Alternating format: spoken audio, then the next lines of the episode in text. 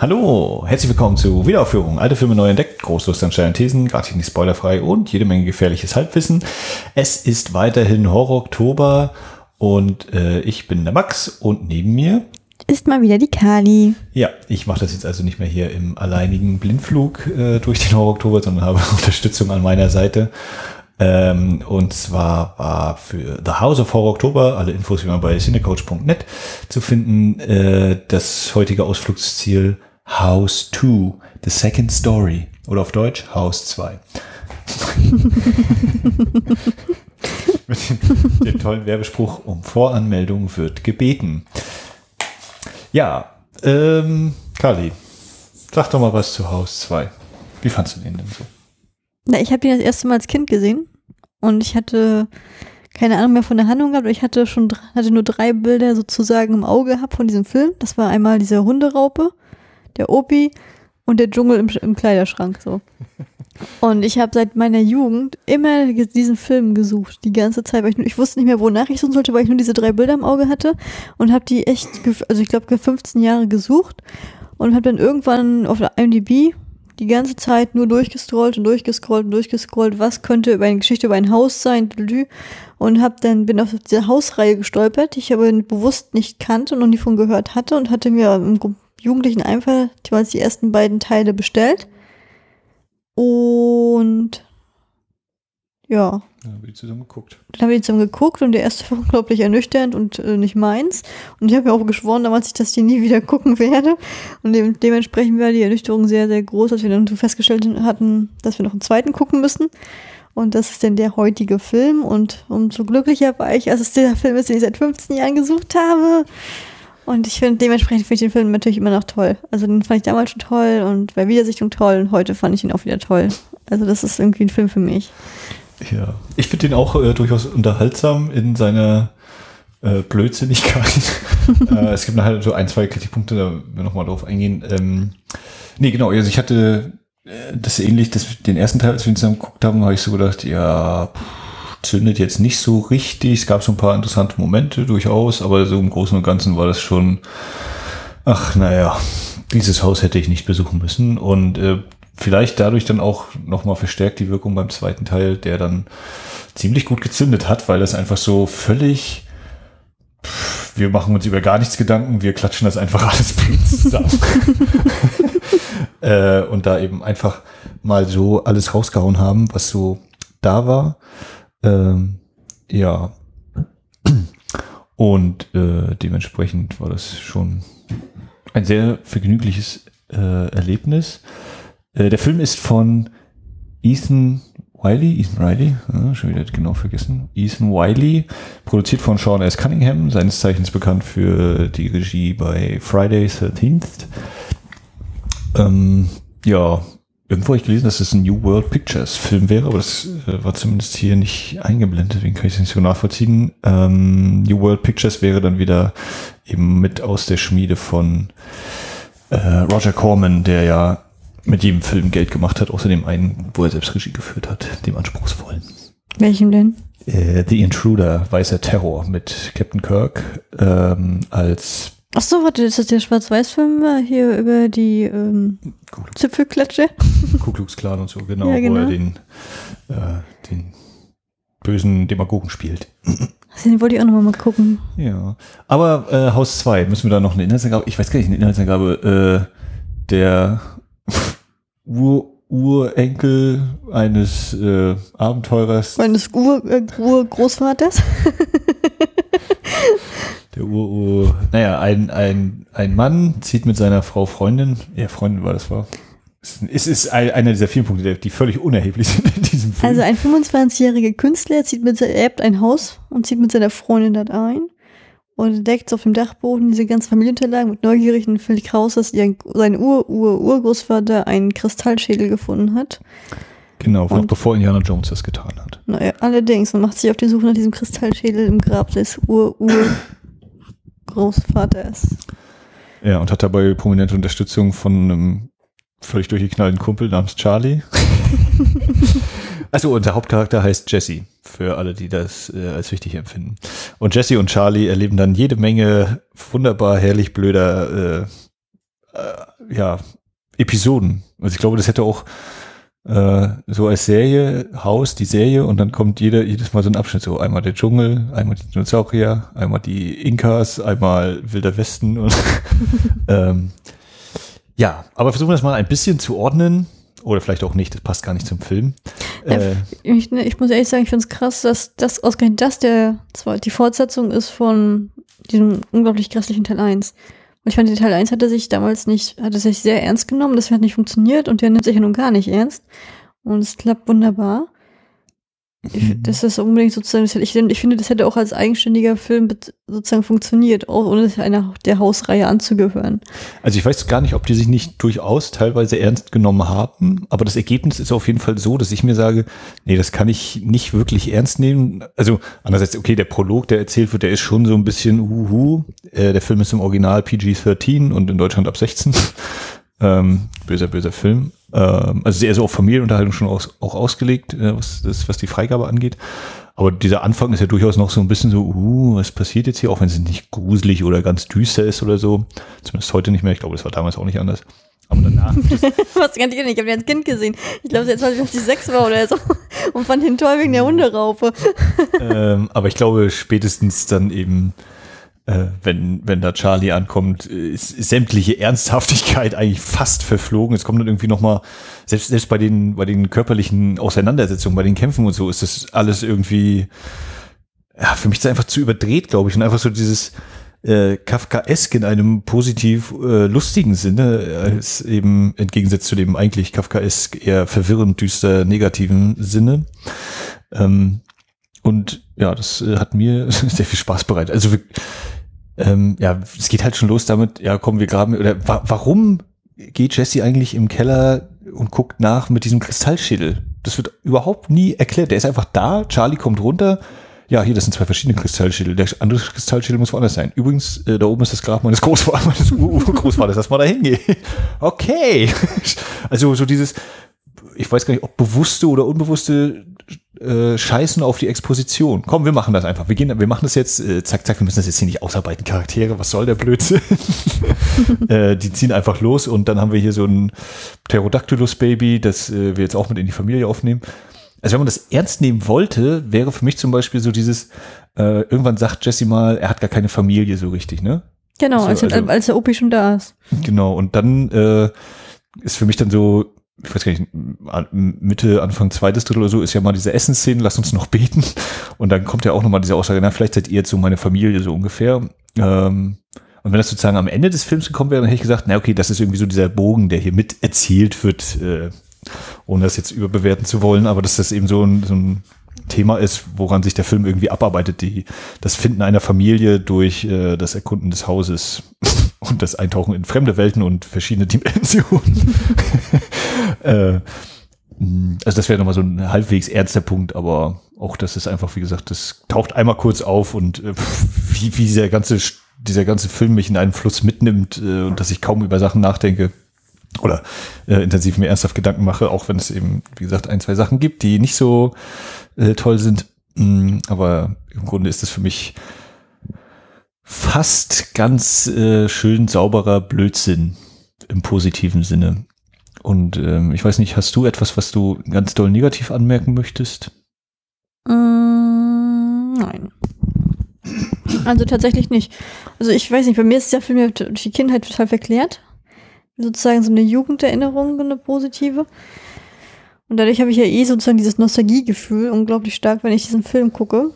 Und ich finde einfach die Charaktere total sympathisch dargestellt und ihre eigene, die irgendwie in ihrer eigenen Welt leben und wie, was du schon sagst. Ne? Das ist einfach, das, ja, das die scheißt eigentlich auf alles. Auch nachher, wenn dann der Klempner da ist, der, der, der Elektriker, der, der Bill, der dann auch mal aus Versehen die ganze, so ein riesen Loch in die Wand macht und dann sagt hier, Jungs, guck mal her, da ist hier, da ist hier irgendwie so eine Inka-Anbetung und wir kommen rein, ey, komm, ich komm mit, ich habe ich hab das schon mal gehabt, ich finde das toll, holt, nimmt seinen Kasten so auseinander und da ist auch noch mal so ein Schwert zum Kämpfen mit dabei.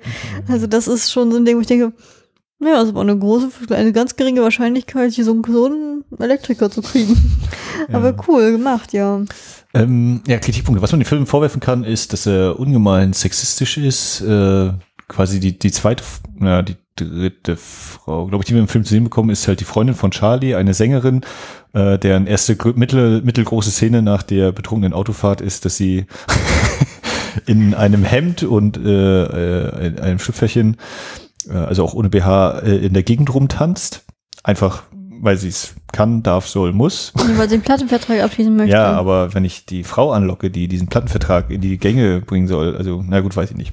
Ähm, das war die Mode, das haben sie auch, erzählen sie auch alle auf so ja, Aerobic-Videos. Also ne, äh, knapp, leicht, auch allgemein Frauen haben irgendwie, ja, die, die äh, ihre Rolle ist eben dieses im, im Bild stehen und gut aussehen, so ungefähr. ähm, und der andere, die andere Sache ist eben der Spruch hier, ja, jetzt äh, sei mal keine Schwuchtel, don't be a fag.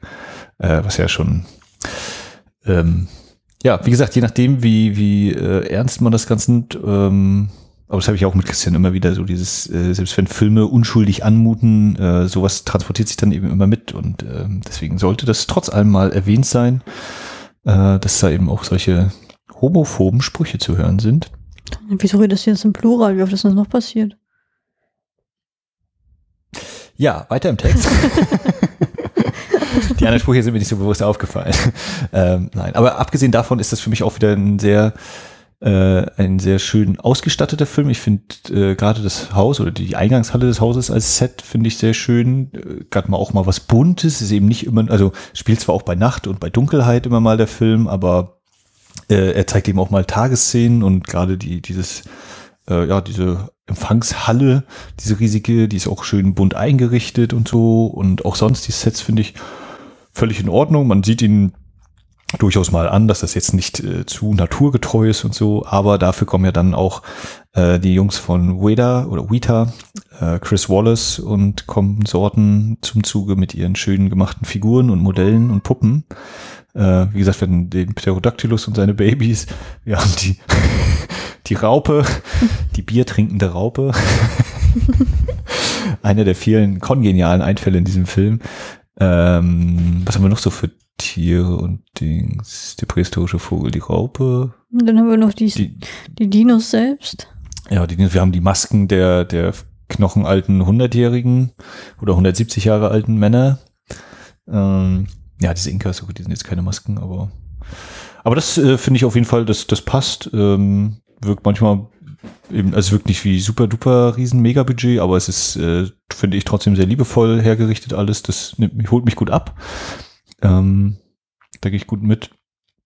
Hm, ich finde, äh, ich glaube, die deutsche Synchro, die wir nur ganz kurz einmal noch reingehört haben, fand ich, die hat sehr schöne Sprecher gehabt, ähm, auch für die Zeit. Und die Untertitel auf der DVD, wir haben hier die Splendid äh, DVD, den Cult Horror Classics, wo auch der, glaube ich, ein weitere Teil aus der Hausreihe, dann ist da noch ähm, äh, Prom Night unter anderem erschienen und noch so ein paar andere Filme, eben aus den 80ern vor allem, die eben deutsche Untertitel hat und die deutschen Untertitel sind definitiv keine Übersetzung des O-Tons, sondern einfach nur Dub-Titles, das heißt, die Synchro wurde da einmal abgetippt, äh, weswegen manchmal auch Untertitel eingeblendet werden, wenn im Original gar nichts gesagt wird äh, und da eben man mal noch wieder einen Spruch drauf geknallt hat was teilweise das Untertitellesen spaßiger machte als die eigentlichen Dialoge. Ich habe auch gestaunt, dass bei den Untertiteln permanent irgendwie Schimpfwörter drin waren, immer so Arschloch und Idiot und Düdeldüdel. Ja, also ein paar wurden übernommen, ja, ein paar waren auf jeden Fall auch dazu gedichtet.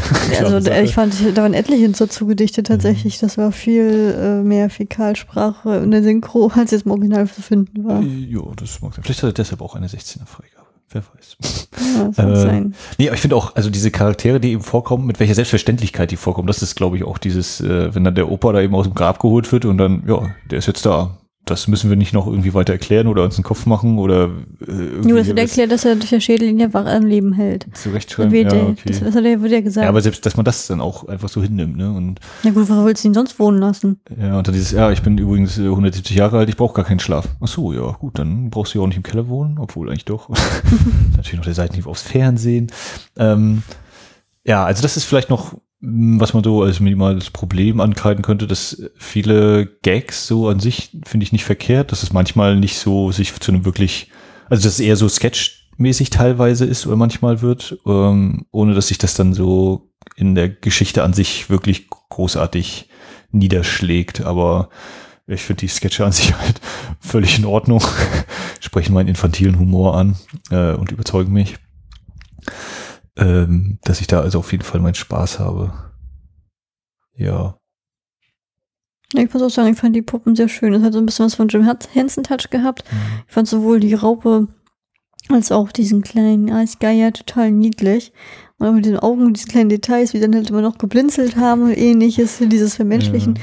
Und das war schon total niedlich gemacht. Also das muss ich echt sagen. Das hätte ich mir auch als Kuschel, ich mir auch Kuschel, äh, als Kuscheltier in die Wohnung stellen. Also, äh, weiß nicht, ob das bewusst hier, äh, Waiter Digital oder Waiter ist eben die Schmiede, die Herr der Ringe dann unter anderem auch gemacht hat. Ja gut, aber das ist ja eine andere Zeit. Chris Wallace ist vor allem auch, glaube ich, die Fliege und äh, noch viele andere 80er Jahre und davor Filme mehr. Ja gut, aber liegen ja nun auch äh, 20 Jahre, 30 Jahre dazwischen, ne? Ja, ja. Also das ist ja ein ganz anderer Stand. Aber ich auch gerade überlege, ob ich das nicht irgendwie durcheinander bringe. Na, was soll's. Ja, aber trotzdem, ich finde, ich finde, das war toll schön gemacht, auch von den Kulissen her. Also ich habe das, gerade als Kind war das schön, das zu sehen. Da hat man das natürlich alles für, für voll genommen, ja. bare Münze genommen. Und so fand ich das auch sehr humoristisch und sehr äh, gefallen muss ich mal wieder sagen, habe auch wieder öfter gelacht. Diese ganz oft waren ja auch so eine ganz einfachen Gags, wie wenn er da lang geht und auf einmal denkt, ja, was ist das für ein Geräusch? Und auf einmal kommt das Bügelbrett raus und verpasst die Mähne. ja, da hast du lange gelacht. ja, ich finde auch so manche Szenenübergänge einfach, ne, so, ja, äh, wir haben jetzt den Opa unten eingesperrt, oder der Opa ist jetzt unten, der Ur-Ur-Großvater. Grams. Und, und, und Jesse und, und Charlie gehen jetzt wieder hoch und plötzlich ist da oben einfach eine Party. Und dann ist mir so, hä, was ist jetzt, warum ist jetzt eine Party? Und dann, ach so, ja, Halloween-Party, ich habe ein paar Leute eingeladen. Habe ich was vergessen? Haha, ja, okay, was soll's. äh, also dieses, ähm, das ist einfach wirklich nicht groß, oder ja, es wird dann eben doch erklärt mit dieser, er hat Leute eingeladen, aber dass eben wirklich einfach vieles so behauptet wird, hingestellt wird und dann, ja, entweder du, du kommst damit klar oder eben nicht. Und ich kam halt bei vielen Sachen sehr gut damit klar. völlig absurden Sachen. Aber wenn dann eben Charlie ihm dann noch hinterher ruft, wenn er den Baum hochklettert da zu den Vögeln. ja, es ist alles gut, Jesse. Wenn du fällst, bist du sofort tot. Die müssen das, das, das war eins, was im Deutschen ein bisschen anders äh, übersetzt hat, ne? Ich glaube im Englischen. Dann fällt, dann fällt so schneller. so schnell wieder unten. ja, du fällst schnell wieder unten und im anderen war dann, nee, dann ist es ganz schnell vorbei. Du spürst nicht. es nicht so lange. Ich habe mich an den Witz danach festgehalten, als er oben ankommt und sagt, oh Scheiße, Mensch, das hast du ja toll gemacht. Und Mensch, jetzt ich kein Fotoapparat dabei. ja, und das hier ist eine Uzi. Was willst du mit einer Uzi? Wo kommt diese Uzi das wird so völlig aus dem Nichts. Und dann das kleine, diese kleine Kriegswaffe. Ja, das ja, soll, ich so da Zigarren, soll ich da Zigarren anzünden? Ja, das, das war so, glaube ich, Men in Black-Style. Ne? Also, ja, habe ich überlegt, ob Men in Black den Na ja, gut, was war jetzt vorher? Ja, was war ja, vorher? Ja, ne? deswegen, ob Men in Black ja, den da abgeholt hat, den Witz. Äh, und diesen dann auch nochmal mit einem Payoff versieht, indem das Ding dann wirklich ein Zigarettenanzünder ist, ja. Wenn er dann schießen will. Aber auch wenn sie runterknallen und auf einmal im Keller landen und Opi meint, ja, warum hast du die Treppe nicht genutzt? ja, wir müssen jetzt aufpassen, dass wir, glaube ich, nicht einfach nur die, die Szenen nacherzählen, die wir alle lustig fanden und, und einfach nochmal beömmeln. Ähm, aber ich finde, aber äh, um das eben, glaube ich, rauszustreiten, die haben für mich wirklich ein gutes Timing gehabt. Also die haben funktioniert eben in dieser, äh, ja, wie gesagt, völlig blödsinnigen Absurdität fügte sich das alles zu einem äh, humoresken Ganzen zusammen. Und äh, das muss ich, das wollte ich auf keinen Fall vergessen, die, die Western-Szene gegen Ende, wenn der Shootout stattfindet. Und, und da habe ich so gedacht, endlich mal jemand, wo man dem glaubt, der hat das erste Mal eine Waffe in der Hand und trifft eben nicht gleich, wo Jesse dann die erste Mal schießt. einfach nur, pff, ja, Meter daneben, halber Meter daneben. Gehen wir mal doch besser in Deckung. Mhm. Also nicht wie dieses hier, jeder nimmt sich irgendeine Waffe und weiß sofort, wie die funktioniert und äh, sie müssen vielleicht noch die Sicherung lösen oder sonst wie und dann werden immer alle erschossen und fertig ist das, sondern hier ist wirklich, ja, nee, nur weil man einfach eine Waffe in der Hand hat, heißt das nicht, dass man den anderen trifft. Auch aus einer äh, Nahdistanz. Ja. Ja, aber ich glaube, das ist auch, wird jetzt auch ganz schnell zu einem kleinen Problem, dass ich nicht wüsste, was ich noch größer sagen könnte, als diese Szenen nacherzählen, die ich halt lustig fand und dass ich das lustig fand und äh, dann nochmal drüber lachen. Ähm, also ich glaube, ich kann mir, oder andersrum, ich kann mir vorstellen, dass es auch Leute gibt, die damit nicht mehr viel anfangen können. Oder die sich eben sagen, was ist das für eine chaotische Struktur und so und ähm, das passt vorne und hinten nicht zusammen oder so. Äh, wie gesagt, ich glaube, bei mir hat das gut funktioniert, ich mir einfach gesagt ja, es ist einfach völlig hanebüchner Blödsinn und ähm, deswegen hat das auf dieser Ebene, auf diesem schmalen, gefährlich schmalen Grad, das dann für mich sehr gut funktioniert, dass einfach alles so absurd ist. Ähm, ja, ja, also ich muss natürlich mich wieder als Serienjunkie da einschalten. Ich finde es immer wieder spannend, äh, auch die Darsteller selbst zu betrachten, wo sie mal waren oder wo sie hingehen. Und ähm, das hatten wir ja gestern schon mit Grudge gehabt, mit den anderen beiden Serienstars. Und heute ich dann auch wieder zwei Serienstars entdeckt. Und den Hauptdarsteller Jesse, den, der kam mir unglaublich bekannt vor vom Sehen her. Da habe ich echt ganz, ganz lange überlegt und kam nicht drauf, bis ich den äh, auf der IMDb ge äh, geschaut habe.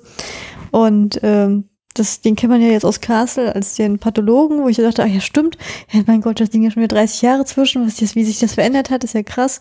Und was ich noch viel krasser fand, und das habe ich ja auch selbst noch durchstiegen, weil das einfach zu offensichtlich war, war der Darsteller des Bill äh, in seiner Parade, äh, sag mal, seine Paraderolle. Ähm, kan kanntest du den Schauspieler oder weißt du, woher woher der sozusagen kanntest? Ich glaube, ich habe hinterher gelesen. War der das von Saturday Night Live oder so?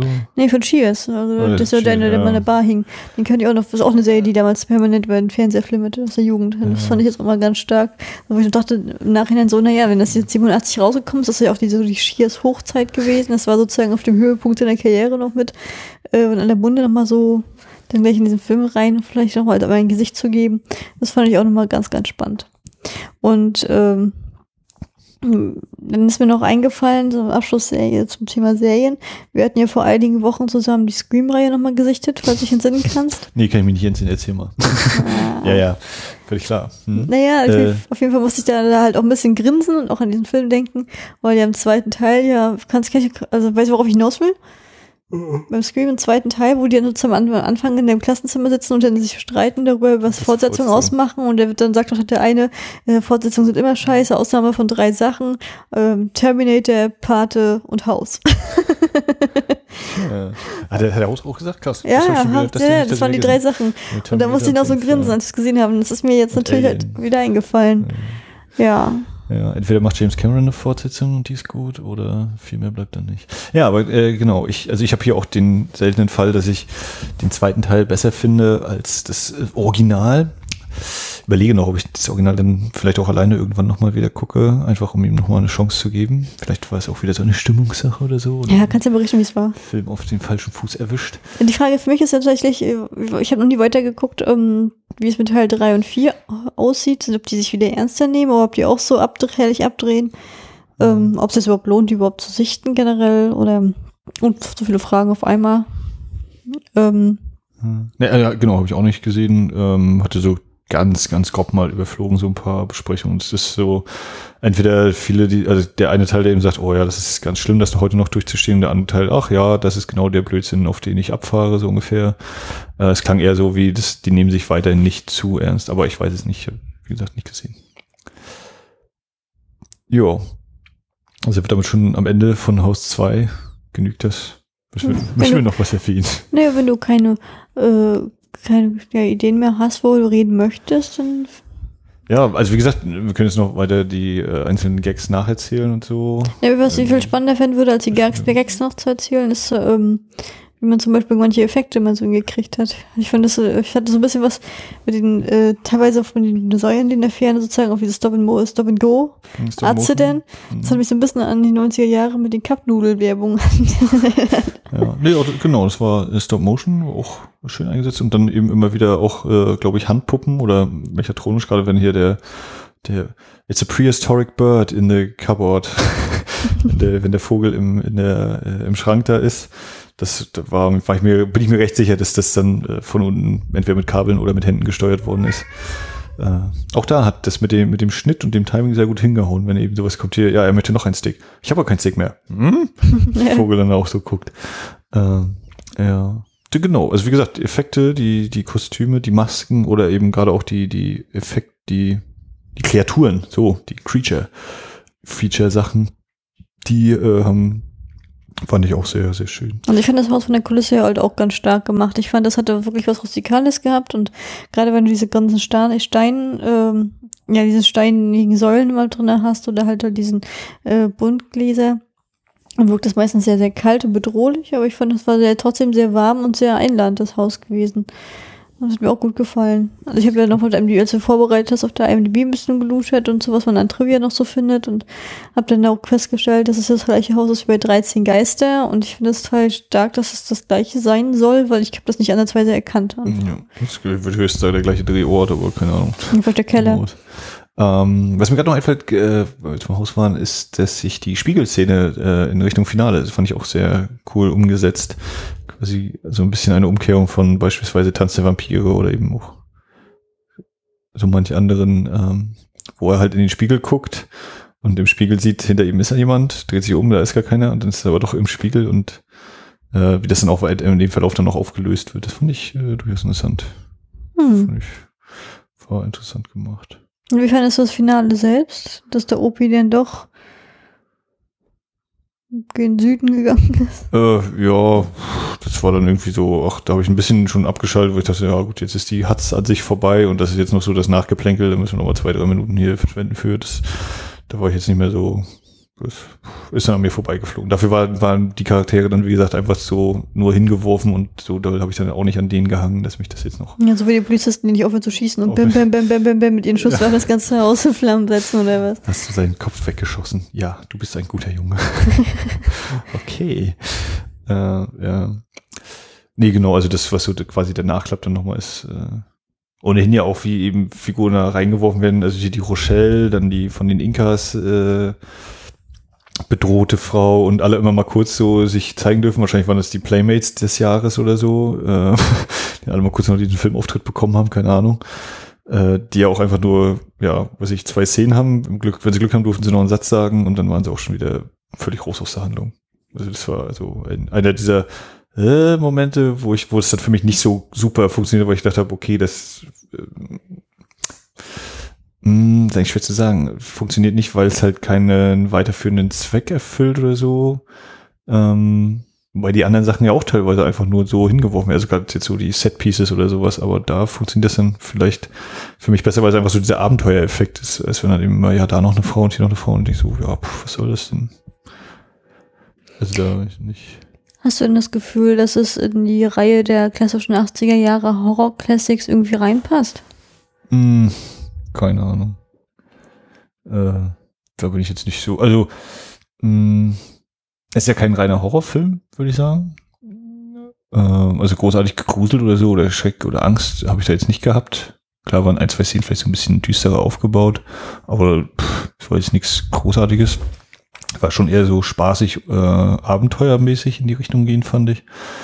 Ähm, man sieht ihm sein, seine Entstehungszeit an, das würde ich auf jeden Fall sagen. Also ich hätte ihn schon in den Mhm. 80ern vor, gerade auch mit der Musik dann, die ja relativ früh einmal gespielt wird. Ähm, ja, und jetzt fühle ich mich schon wieder verleitet zu sagen, naja, also dieses einfach, komm, wir machen diesen Film einfach mal und ob das jetzt alles Sinn ergibt oder nicht, ist nicht so wichtig, aber ich glaube, die Filme werden auch heute noch gemacht und ähm, vielleicht manchmal ein bisschen kompetenter oder so, dass ein paar Sachen vielleicht äh, so wirken, als wären sie schlüssiger, aber äh, da will ich mir jetzt nicht zu weit aus dem Fenster lehnen, deswegen, ja. Wie, wie siehst du das denn?